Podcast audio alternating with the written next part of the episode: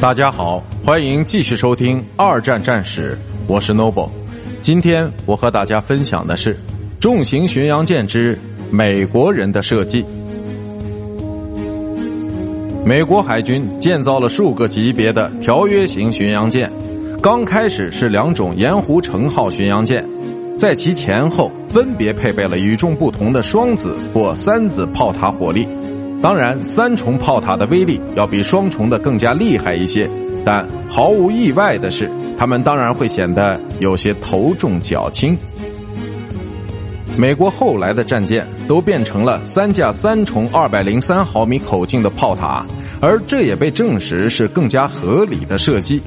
除了让无数艘二百零三毫米口径巡洋舰服役海上之外，美国的工业力量也使得其完成了十几艘巴尔的摩级战舰在战争期间的建造，这些都是同样的主要武器装备保持在早期的二百零三毫米口径标准轮船水平，